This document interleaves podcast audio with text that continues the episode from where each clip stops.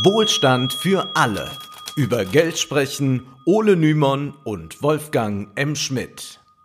Hallo und herzlich willkommen. Hallo Wolfgang. Hallo Ole. In dieser Folge wollen wir uns erneut mit dem bedingungslosen Grundeinkommen beschäftigen, und zwar mit dem Modell, das der Philosoph Richard David Precht vorschlägt. Götz Werner vertrat einen neoliberalen Ansatz bei seinem BGE, mit dem der Sozialstaat so ziemlich zerschlagen würde und es den meisten von uns keineswegs besser ergehen würde, sondern eher deutlich schlechter. Von Werner, aber auch von anderen neoliberalen BGE-Befürwortern grenzt sich Precht in seinem Buch Jäger, Hirten, Kritiker, eine Utopie für die digitale Gesellschaft ab. Wie aber sieht nun Brechts Modell aus? Wie sieht diese Utopie aus? Und wir müssen fragen, ist das überhaupt eine Utopie? Also erstmal gucken wir uns an, wie viel bekommen wir denn überhaupt? Also Brechts Grundeinkommen soll über dem liegen, was derzeit ein alleinstehender Hartz-IV-Empfänger erhalten kann. Das sind momentan zwischen 950 und 1200 Euro monatlich, also inklusive Mietzuschüssen und Unterstützung bei Kranken, Pflege, Rentenversicherung. Brecht sagt, dass dies zu wenig ist und er kritisiert in seinem Buch den von uns auch schon kritisierten Ansatz von Götz Werner, äh, da man mit diesem Grundeinkommen eher noch weniger als ein Hartz-IV-Empfänger jetzt hat hätte. Brecht fordert stattdessen 1500 Euro für jeden, also auch für Milliardäre. Warum, fragt man sich dann natürlich gleich. Brauchen jetzt Milliardäre auch etwa noch 1500 Euro vom Staat? Ist das irgendwie richtig, die sind ja nicht darauf angewiesen, aber Precht argumentiert, diese fallen natürlich nicht allzu sehr ins Gewicht, wenn da paar Superreiche das Geld noch bekommen, das kann der Staat verkraften, sonst würde es ja wieder unnötig kompliziert werden.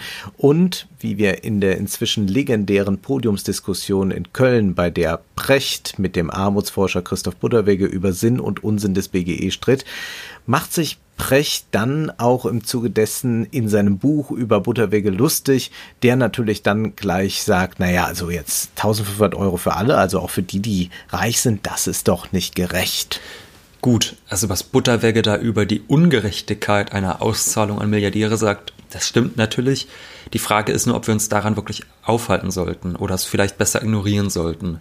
Beispielsweise ist es ja auch so, dass wir alle gleichermaßen im Konsum besteuert werden. Also egal, ob man Milliardär oder arbeitslos ist, wir alle zahlen den gleichen Mehrwertsteuersatz, ähm, was ja auch ungerecht ist, weil da niedrige Einkommen besonders stark von betroffen sind. Darüber haben wir in unserer Folge über Verbrauchssteuern sehr intensiv gesprochen. Darüber haben wir letzte Woche in unserer Folge zu Steuern und zu Norbert Walter Borjans gesprochen. Äh, da ist also eine viel höhere Belastung für die, die wenig haben, als wenn jetzt Reiche auch noch anderthalbtausend Euro Taschengeld erhalten. Dass alle 1500 Euro erhalten, ist vielleicht gar nicht das Problem, zumal eine Bedarfsprüfung jetzt wieder bürokratischen Aufwand bedeuten würde und das Grundeinkommen soll ja schließlich auch bedingungslos sein. Wichtig ist nun aber, wie der Ungleichheit in der Gesellschaft begegnet wird, denn die verschwindet ja nicht einfach, indem man allen 1500 Euro gibt. Viele Reiche müssen ja gar nicht arbeiten, weil sie geerbt haben oder geheiratet haben, Immobilien vermieten, Patente und Lizenzen besitzen und an den Finanzmärkten ihren Reichtum kräftig mehren. Gut, aber das Grundeinkommen von Precht hat auch nicht das Ziel, die Ungleichheit zu überwinden. Er möchte damit, was er auch in Interviews schon betont hat, das Schlimmste verhindern. Ja, nun ist die Frage, was ist dieses Schlimmste? Also Precht geht eben davon aus, und da bezieht er sich auf einige Zukunftsstudien, dass wir bald eine Massenarbeitslosigkeit haben. Etwa 50 Prozent der Jobs drohen wegrationalisiert zu werden durch die Digitalisierung. Stellen in der Verwaltung, in den Banken, in den Versicherungen fallen weg. Und gerade die KI-Technik lässt auch anspruchsvolle Jobs verschwinden.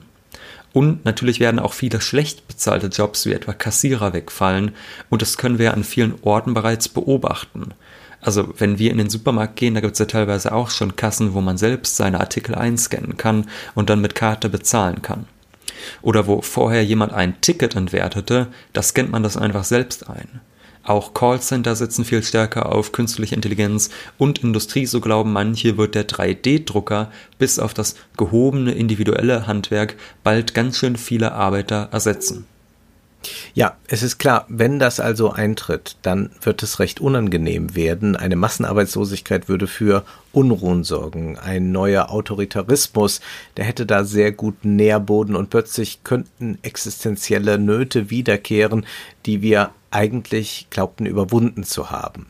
In der bereits erwähnten Podiumsdiskussion kann Budewege dann nur kurz einwenden, dass Brecht den Menschen Angst mache vor der Zukunft, dass es vielleicht gar nicht so schlimm sein könnte und außerdem würde man mit dem BGE den Arbeitern deren Jobs dann eben wegrationalisiert werden, die Anerkennung auch rauben. Buddawege ist nicht der Einzige, der so argumentiert. Gern wird die Würde des Arbeiters hochgehalten. Der Beruf wird als identitätsstiftend verklärt. Auch manche Gewerkschaftssprecher appellieren mitunter an den Stolz der Arbeiter, wenn sie sich gegen das BGE wenden. Ja, das ist natürlich auch klar.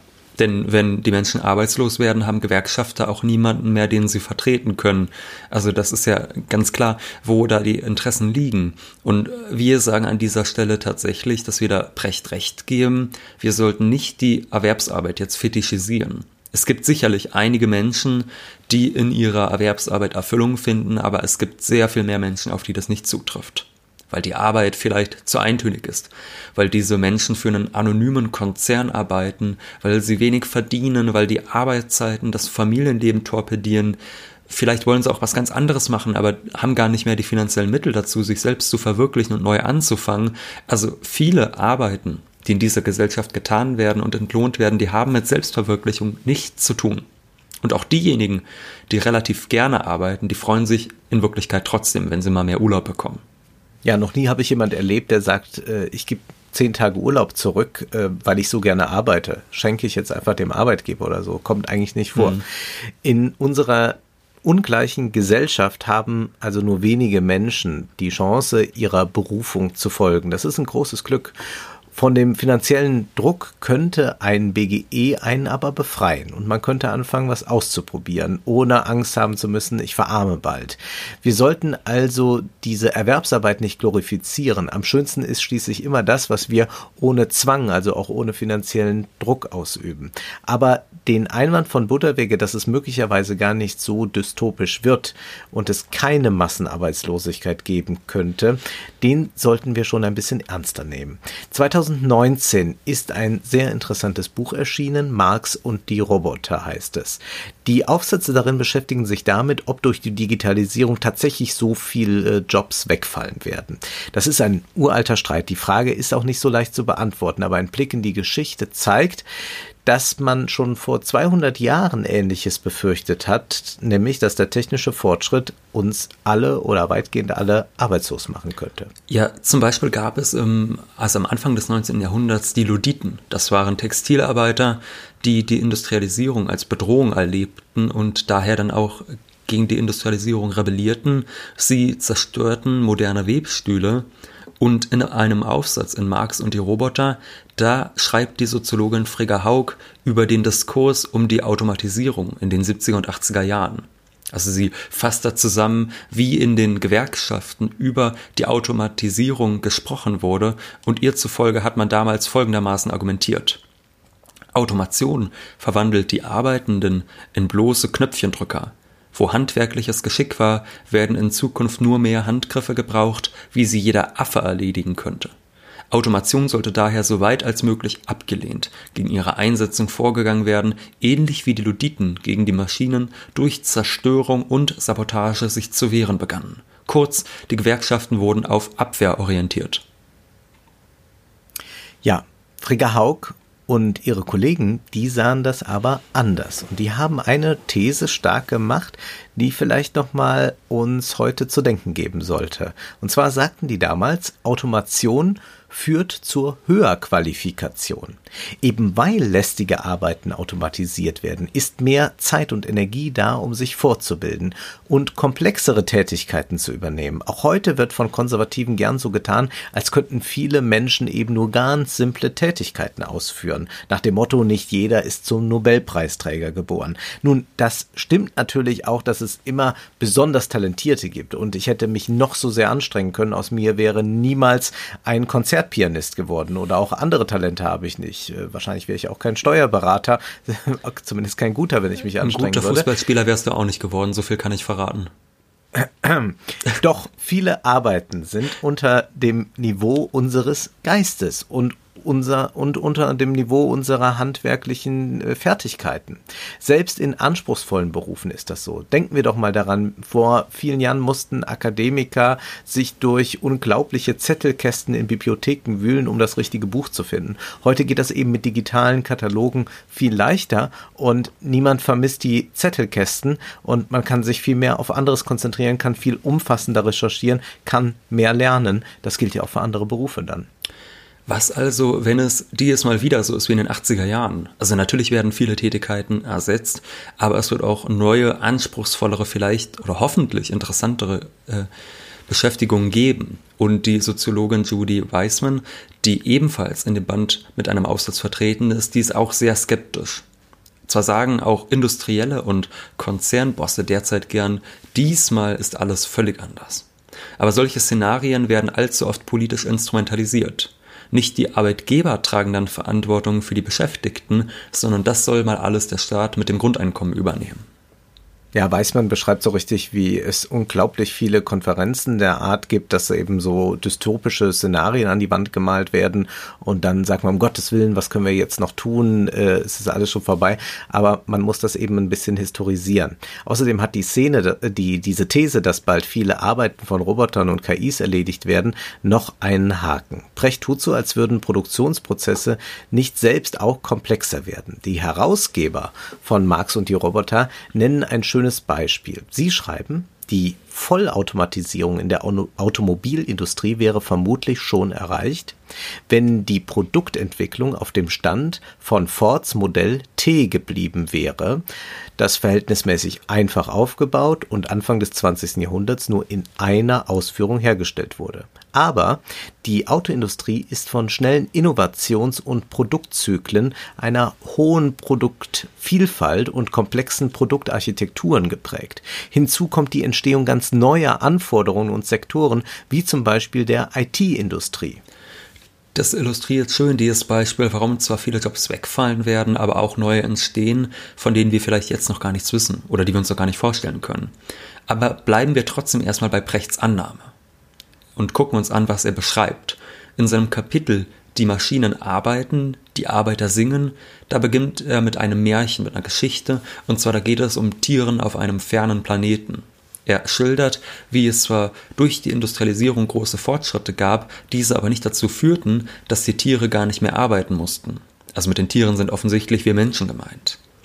Immerhin eine Verkürzung der Arbeitszeit habe es gegeben, aber, so heißt es im Buch, sie trugen noch lange einen Rest der Vorstellung in sich, dass Arbeit adelt. Dann aber kam es zu einem Wandel durch künstliche Intelligenz. Das heißt da, alle langweilige und einförmige Arbeit wurde von den Maschinen, wurde den Maschinen überlassen und die klugen Tiere hatten endlich Zeit, ihrer wahren Bestimmung nachzugehen. Das sei, gesteht Precht, natürlich kein Märchen und es handelt eigentlich nicht von Tieren, es ist unsere Geschichte. So. Die Digitalisierung, ja, die Digitalisierung führt dazu, dass, Zitat, dieser technische Fortschritt heute mehr und mehr Menschen auf unserem Planeten den unschätzbaren Vorteil verschafft, nicht mehr für Geldlohn arbeiten zu müssen. Es klingt natürlich herrlich, dass man nicht mehr für Geldlohn arbeiten muss. Das Problem ist nur, es äh, taucht da ein Widerspruch auf, Wolfgang. Wenn automatisiert Produkte hergestellt werden und wenn dann die arbeitslosen Arbeiter keinen Lohn mehr erhalten, dann gibt es ja auch niemanden mehr, der die Produkte kaufen kann. Und tatsächlich kann man das sehr gut mit der Marxischen Kapitalismusanalyse erklären. Marx geht nämlich davon aus in seinem Hauptwerk Das Kapital, dass Waren einen Gebrauchs- und einen Tauschwert haben. Also wenn ich zum Beispiel ein Brot kaufe, dann hat das für mich einen Gebrauchswert. Es schmeckt gut, es ernährt mich und der Tauschwert, der wird aber dagegen dadurch realisiert, dass gleichwertige Waren gegeneinander getauscht werden. Also meinetwegen, ich tausche mein Geld gegen das Brot. Marx geht jetzt davon aus, dass nur menschliche Arbeitskraft Tauschwert bilden kann. Wenn also nun Maschinen Brote produzieren, dann produzieren sie zwar Gebrauchswerte, denn das Brot kann uns Menschen ja ernähren, auch wenn es ganz von Maschinen produziert wurde. Jedoch hat es für Marx keinen Tauschwert, da es nicht durch menschliche Arbeitskraft hergestellt wurde. Und dieser Widerspruch drückt sich auch in folgendem Problem aus. Die Menschen, die durch die Automatisierung nicht mehr arbeiten müssen, haben keine Tauschmittel, um das Brot zu erwerben. Somit hat das Brot also keinen Tauschwert. Was aber, und das ist nun die spannende Frage, werden nun alle Bürger ein Grundeinkommen erhalten? Dann ja. haben sie ja wiederum Tauschmittel und auf diese Weise versuchen die Grundeinkommenbefürworter diesen Widerspruch, diesen Hauptwiderspruch eigentlich fast schon des Kapitalismus zu überbrücken. Precht möchte, da darf man sich nicht täuschen lassen, den Kapitalismus ja nicht überwinden. Nee, auch zu Marx geht er dann auch immer wieder auf Distanz, obwohl er natürlich ein, das eben auch zeigt, dass wir ähm, einfach produzieren können, aber dann eben kein Geld in der Tasche haben, um äh, zu kaufen. Aber er geht dann doch zu Marx sehr deutlich auf Distanz und er sagt dann, Marx verehr, äh, verkläre die Arbeit und verstricke sich da in einem Widerspruch. Und er schreibt dann, zum einen bekämpft Marx die entfremdete Arbeit, zum anderen aber will er den Begriff Arbeit nicht loslassen. Ja, das ist natürlich so Unsinn, weil Marx Arbeit und Erwerbsarbeit sehr wohl unterscheidet. Also in seinem Frühwerk ist vielleicht noch eine negative Konnotation des Arbeitsbegriffs vorhanden, aber später im Werk meint Marx eigentlich mit Arbeit jegliche, jegliche Form der, der Aneignung der Natur durch den Menschen, also dass wir uns unsere Umwelt nutzbar machen. Also wenn ich zum Beispiel meinetwegen auf dem Acker äh, Kartoffeln ernte und dann auch äh, später mir nutzbar machen kann, dann ist es ja auch eine Form der Arbeit, aber es ist keine Erwerbsarbeit. Oder es ist auch eine Form der Arbeit, das Haus sauber zu halten, aber es ist keine Erwerbsarbeit. Es ist Arbeit, sich zu bilden, aber keine Erwerbsarbeit. Von daher ist es nicht wirklich ein Widerspruch bei Marx ich verstehe auch nicht recht, warum das äh, so verundeutlicht wird von mhm. Brecht. Mhm. Brecht scheint sich hier ein bisschen von Marx abzusetzen, vielleicht um anschlussfähig zu sein für eine breite Öffentlichkeit, auch für eine konservative Medienwelt, die natürlich nicht so gerne hört, dass da Marx äh, ins Spiel kommt. Deshalb schreibt er auch, dass er nicht an ein revolutionäres Subjekt glaubt. Brecht glaubt da nicht dran. Das heißt, Brecht glaubt nicht daran, dass beispielsweise die Arbeiterbewegung die herrschenden Verhältnisse verändern könnte. Stattdessen sagt er, dass der technische Fortschritt mit intelligenten Maschinen eine freie Gesellschaft mit selbstbestimmten Individuen ermöglicht. Ja, das ist eigentlich schon so ein technizistischer Traum, der das Ökonomische vergisst. Also Marx schreibt etwas sehr Interessantes im ersten Band vom Kapital. Das schreibt er nämlich, Ökonomie der Arbeit durch Entwicklung der Produktivkraft der Arbeit bezweckt in der kapitalistischen Produktion also durchaus nicht Verkürzung des Arbeitstags also was er auf gut Deutsch da schreibt, ist, technischer Fortschritt bedeutet nicht, dass wir weniger arbeiten müssen. Und dann schreibt er weiter, dass der Arbeiter bei gesteigerter Produktivkraft seiner Arbeit in einer Stunde zum Beispiel zehnmal mehr Ware als früher produziert, also für jedes Stück Ware zehnmal weniger Arbeitszeit braucht, verhindert durchaus nicht, ihn nach wie vor zwölf Stunden arbeiten zu lassen und in den zwölf Stunden 1200 statt früher 120 Stück produzieren zu lassen. Durch die Digitalisierung muss das jetzt auch nicht anders werden. In Österreich, da wurden die Arbeitszeiten ja sogar verlängert. Und die Tatsache, dass viele Digitalunternehmen von ihren Angestellten erwarten, dass sie auch in ihrer Freizeit erreichbar sind, das zeigt ja, wie sehr Brechts Fantasie von der Realität entfernt ist, denn unsere Arbeit ändert sich natürlich radikal durch die Digitalisierung, aber das bedeutet nicht unbedingt, dass sich die Arbeitszeit verkürzt oder quasi es so ist, dass man gar keine Arbeitszeit mehr aufwenden muss, dass alles von selbst geht. Ja, viele denken eben, dass man einfach durch bessere Technologien, dass wir da so viel Zeitersparnis haben, dass wir auf einmal ganz viel Mußezeit haben. Und dann müsste es ja zum Beispiel auch so sein, dass durch die ganzen smarten Geräte, die wir im Haushalt haben, durch E-Mails, durch WhatsApp oder durch den Thermomix, wir ganz, ganz viel Zeit sparen müssten. Ja, beim, beim, bei diesen äh, großen Küchengeräten, da ist ja wirklich das Versprechen, ich äh, werf oben äh, ein ganzes Huhn rein mit Federn aber noch, ja. Äh, neben das produziert dann mir ein schönes Ragout. Zugleich wird aber noch ein, ein Pudding zurecht gemacht und ein Kaffee gekocht und außerdem kriege ich auch einen Marmorkuchen und aus. Es ist alles ganz wunderbar. Äh, natürlich nicht. Am Ende äh, dauert es wahnsinnig lange und man guckt sich äh, stundenlang Tutorials an, wie funktioniert das Gerät eigentlich und diskutiert darüber, welcher der beste ist. Ähm, einfach was auf dem Herd gekocht wäre wahrscheinlich schneller. Gut, aber selbst wenn wir mal ganz positiv davon ausgehen, ja. sagen wir mal, Wolfgang, wir machen mit dem neuen Thermomix, machen wir es sogar noch mal schneller, ist es ja trotzdem, dass wir das alle jeden Tag spüren, dass wir dennoch keine riesige Zeitersparnis haben, also dass wir immer noch so einen dauerhaften Druck verspüren. Also die Anforderungen und die Bedürfnisse, die verändern sich ja auch ständig. Also zum Beispiel, was vor fünf Jahren als schnelles Internet galt, das ist ja heutzutage regelrecht eine lahme Ente. Aber wir sollten noch über einen heiklen Punkt bei Prechts Grundeinkommen reden. Es soll erst für Menschen, die älter als 21 Jahre sind, gelten. Butterwege fragt dann sofort nach, das ist sehr geschickt. Ähm, also dann soll derjenige, der fünf Kinder hat, mit seinem Grundeinkommen die alle ernähren. Also wer keine Kinder hat, der ist dann aber sehr klar im Vorteil. Und Precht antwortet, selbstverständlich. Sie haben es erfasst. Ich möchte nicht, dass jemand, der 1500 Euro Grundeinkommen hat und keine Perspektive auf einen Beruf hat, auf die schöne Idee kommt, fünf Kinder zu kriegen. Ja, wo kommen wir dahin, Wolfgang? Ja, das ist eigentlich eine erschütternde Aussage, die an sozialdarwinistische Argumentationen erinnert, wie man sie beispielsweise auch, man muss es sagen, in Tilo Sarrazins Deutschland schafft sich abfinden kann. Nur wer erfolgreich ist, wer gute Berufsaufsichten hat, der soll sich auch bitte fortpflanzen. Ja, und Butterweger liegt richtig, wenn er dann zum Beispiel auf extreme Rechte in den USA verweist, die bei armen schwarzen Familien den Grund für deren Elend im Kinderreichtum sehen, anstatt die systemische Ungleichheit und den strukturellen Rassismus dafür verantwortlich zu machen. Und ganz ehrlich gesagt, ja, das ist auch eine neoliberale Sichtweise. Schon Margaret Thatcher zum Beispiel trug Wahlkämpfe auf dem Rücken von armen, alleinerziehenden Müttern aus, als seien die schuld an der wirtschaftlichen Lage des Landes. Nun liegt uns nichts ferner, als jetzt das Kindergeld zu verklären. Das Betrag mhm. ist ja ohnehin nicht sonderlich hoch. Und wer wenig Besitz und Kinder haben möchte, der hat natürlich einen Nachteil gegenüber denen, die viel haben und dann noch mhm. sich Kinder leisten können oder so. Das, das ist so. Also auch in unserem jetzigen Sozialsystem hat man eine sehr schwache Position, wenn man viele Kinder haben möchte. Keineswegs kann man hier von Gerechtigkeit oder Chancengleichheit sprechen. Doch das ist ja erstaunlich, dass ein angeblich so revolutionäres Modell wie das BGE das Problem wohl eher noch verstärken würde.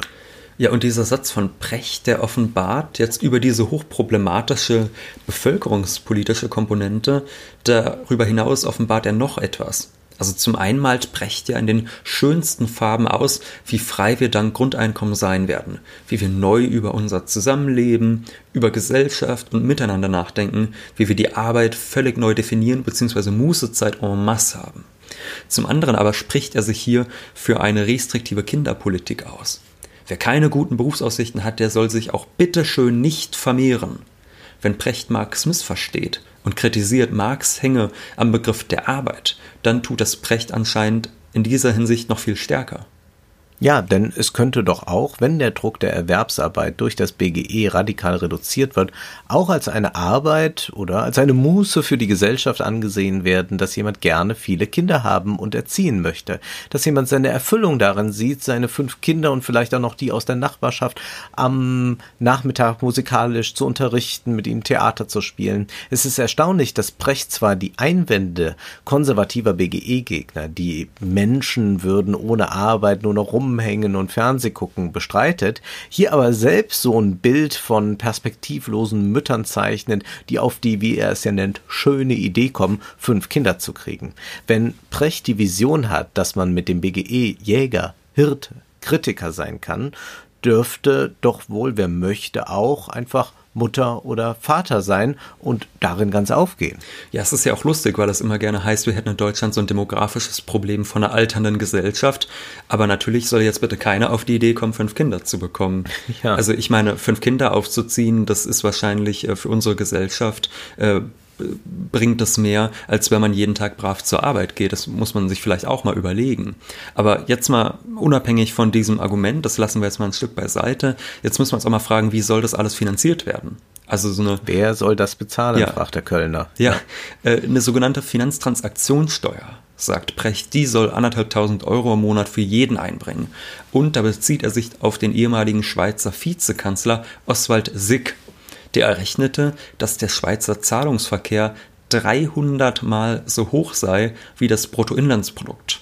Also mit dem Bruttoinlandsprodukt wird die jährliche gesamte wirtschaftliche Leistung einer Volkswirtschaft ausgedrückt und würde man nun wie SIG es vorschlägt, alle Finanztransaktionen mit 0,05% besteuern, dann könnte man den Schweizern zweieinhalbtausend Franken Grundeinkommen, also mehr als 2000 Euro, bezahlen.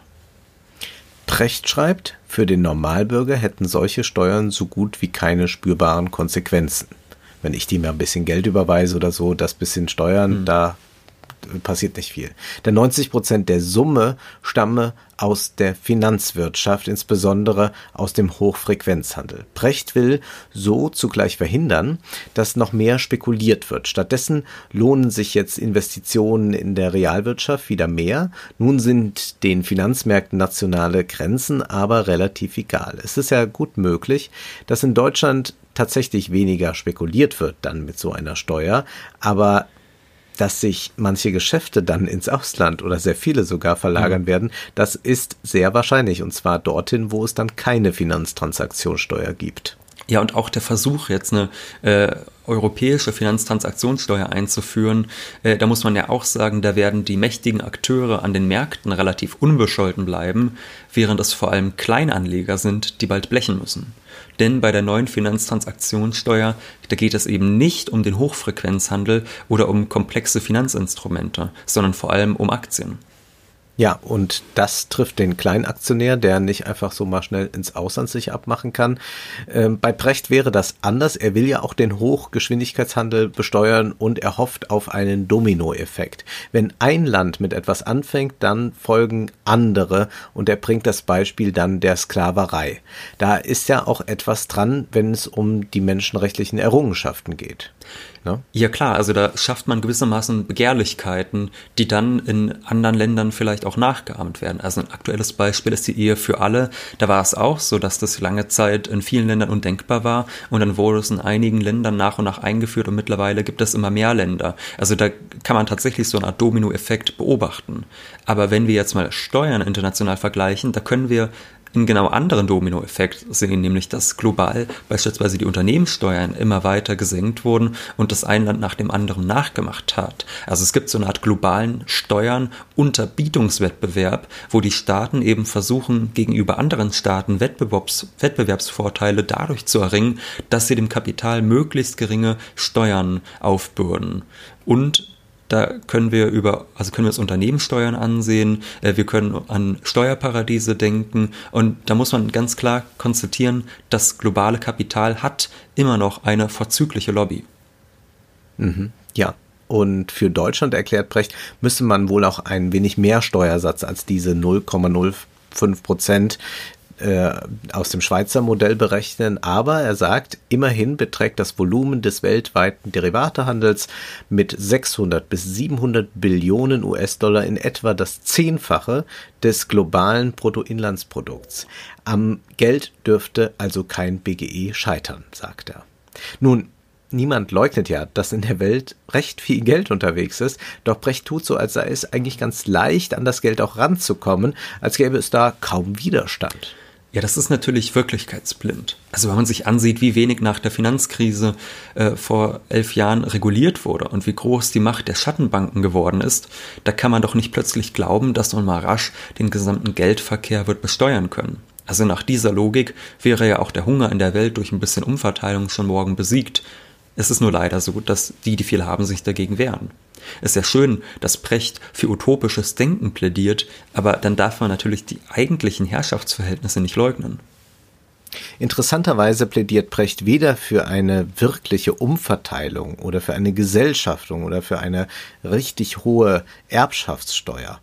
Ähm, doch selbst 1500 Euro sind nur ein Tropfen auf den heißen Stein, denn auch mit Finanztransaktionssteuern wird die Ungleichheit in Deutschland quasi automatisch weiter wachsen. Wer Millionen an den Märkten investiert hat, wer, Million, wer Wohnungen vermietet, geerbtes weitervererbt, wird ohne sein aktives Zutun trotzdem immer reicher werden. In Relation dazu werden die, die ihr BGE haben, noch etwas dazu verdienen, äh, dann aber sie werden ärmer. Ja, zudem wird es sicherlich oder man kann sagen garantiert Preisanstiege geben, wenn alle Bürger auf einmal 1500 Euro mehr erhalten und dann sind eben diese 1500 Euro, die uns jetzt gerade als recht viel erscheinen, plötzlich dann doch sehr viel weniger. Ja, natürlich, wenn dein Vermieter weiß, äh du hast anderthalbtausend Euro mehr in der Tasche, da wird er sich auch denken, ja gut, warum nicht mal die Miete um 300, 400 Euro erhöhen, kann man jetzt sehr locker machen. Von daher ist da durchaus zu befürchten, dass dieses Geld wenig helfen würde. Wir sehen also, aus vielerlei Gründen ist das Grundeinkommen auch von Brecht kein Allheilmittel, und die Umsetzung, die liegt auch in weiter Ferne, was auch daran liegt, dass Brecht die ökonomischen Machtverhältnisse nicht so wirklich herausarbeiten will. Er will dieses System eben auch nicht so wirklich verlassen und er möchte dann innerhalb eines Finanzsystems, das für viele Menschen schädlich ist, das jetzt minimal besteuern und dadurch dann den Menschen was Gutes tun. Und das ist natürlich illusionär. Dennoch bleiben wir auch in Zukunft natürlich beim Thema Grundeinkommen dran. Ja, es ist spannend und wir müssen auch mal in die Geschichte blicken. Da gab es ja schon vor vielen, vielen Jahrzehnten sehr interessante Modelle. Jetzt aber ist erst einmal genug, denn Zeit ist Geld. Prosit. Das war Wohlstand für alle. Ihr könnt uns finanziell unterstützen über paypal.me Schrägstrich Ole und Wolfgang oder über die in der Beschreibung angegebene Bankverbindung. Herzlichen Dank.